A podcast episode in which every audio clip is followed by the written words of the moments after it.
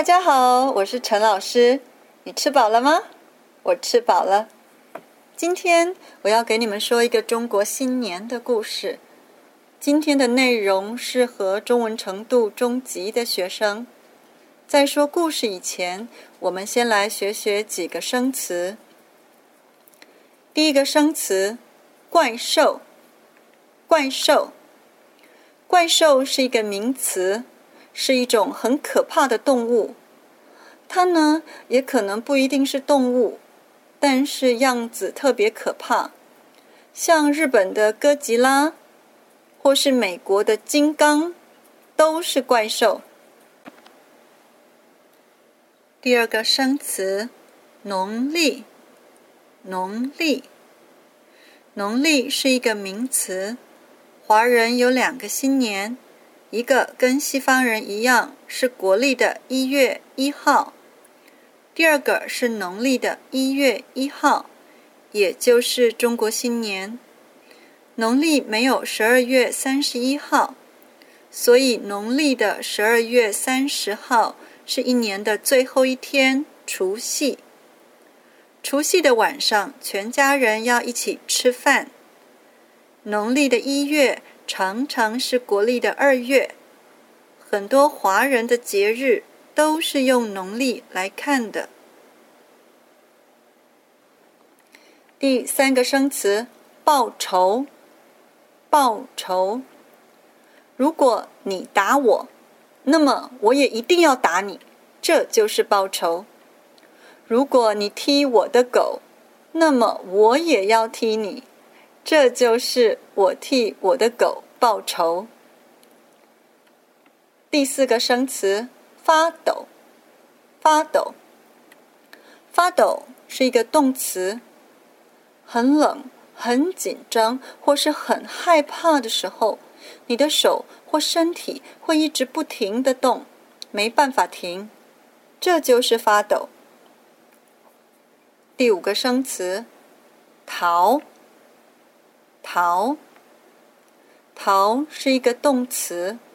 如果现在有一只怪兽要吃你，你一定会很快的跑走，这就是逃。小偷看到警察来了，也会很快的逃走。第六个生词，神仙，神仙，神仙是一个名词。神仙就是住在天上的神，听说他们常常到人的世界来帮助人。第七个生词贴春联，贴春联，贴是一个动词，比如说寄信的时候，你得贴邮票。比如说有一家很有名的公司叫 3M。他们有一种特别的纸可以贴很多次。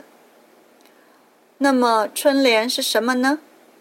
春联就是一种红色的纸上面有字。在中国新年的时候啊我们把春联贴在门上。春联上的字总是跟新年有关系比如像幸福的福春天的春第八个生词，放鞭炮。放鞭炮，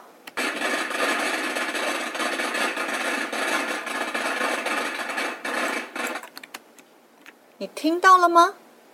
这就是放鞭炮的声音。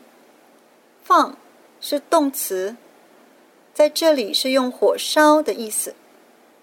鞭炮是名词，是一种样子长长的东西。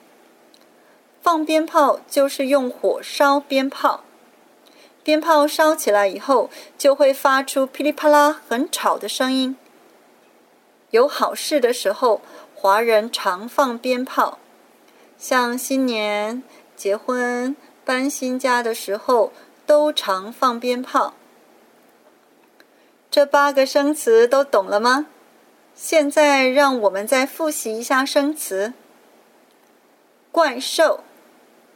怪兽，农历，农历，报仇，报仇，发抖，发抖，逃，逃，神仙，神仙，贴春联，贴春联，放鞭炮，放鞭炮。这八个生词都记住了吗？好的，现在我们开始听故事了。很久很久以前，中国人并不喜欢过新年，因为年其实是一只非常可怕的怪兽，大家都叫它年兽。在每年农历十二月三十号除夕的晚上。它会从海里爬出来找东西吃，因为年兽已经在海里睡觉睡了一年了，肚子非常饿，所以啊，只要看到什么活着的东西，都会吃下肚子里去。这一天，农历十二月三十号又到了，一大早，大家忙着往山里面跑。就是希望年兽来的时候，不要被它吃了。可是王家的老太太不愿意离开。李先生问他：“王太太啊，你不怕吗？快跟我们走吧。”王太太回答：“我不走。去年我的儿子被年兽吃了，今年……”看看是年兽吃了我，还是我杀了他，替我的儿子报仇。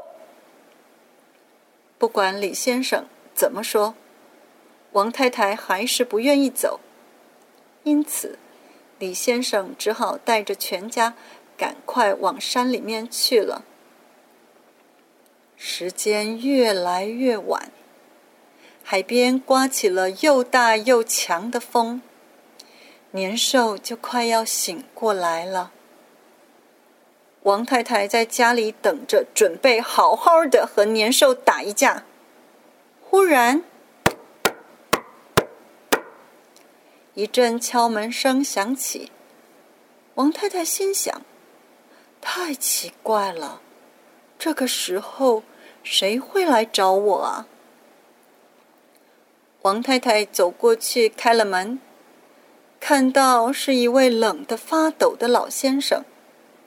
老先生说：“这位太太，我又冷又饿，能不能请你给我一点吃的东西啊？”王太太马上请这位先生进屋子里坐下，不但给他温暖的衣服穿上。还给他做了一顿饭菜。吃饱的老先生开心的谢谢王太太，并且问他：“这位太太呀，这里怎么只有你一个人呢？其他人呢？”王太太把自己的情况说给了老先生听，并且叫老先生也快点逃到山上去。没想到老先生听了以后哈哈大笑，并且说：“年兽有什么可怕的？我教你一个办法，你呀去找一些竹子，还有红色的纸来。”王太太虽然不相信他，可是还是把竹子跟红纸拿来了。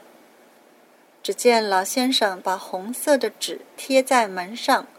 并且告诉王太太，年兽来的时候，记得马上烧竹子。到了半夜，年兽一步一步慢慢的爬到陆地上来了，一家一家的找东西吃。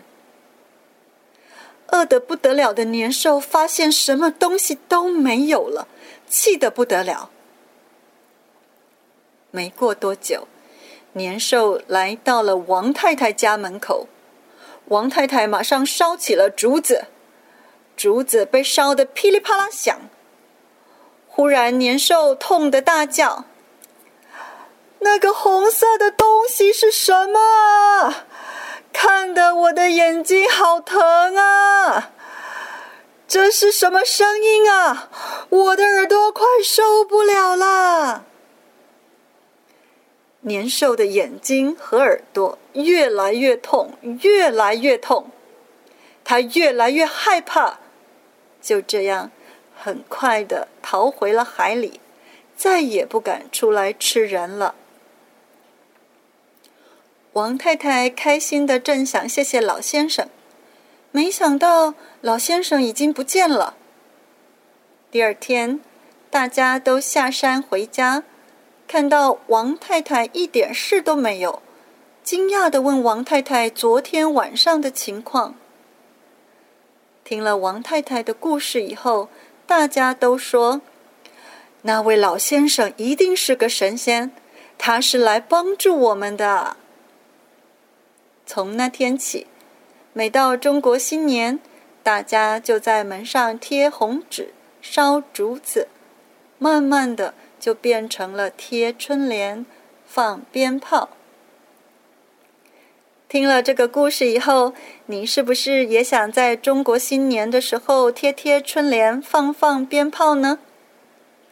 虽然这个故事有点夸张，但很有意思吧？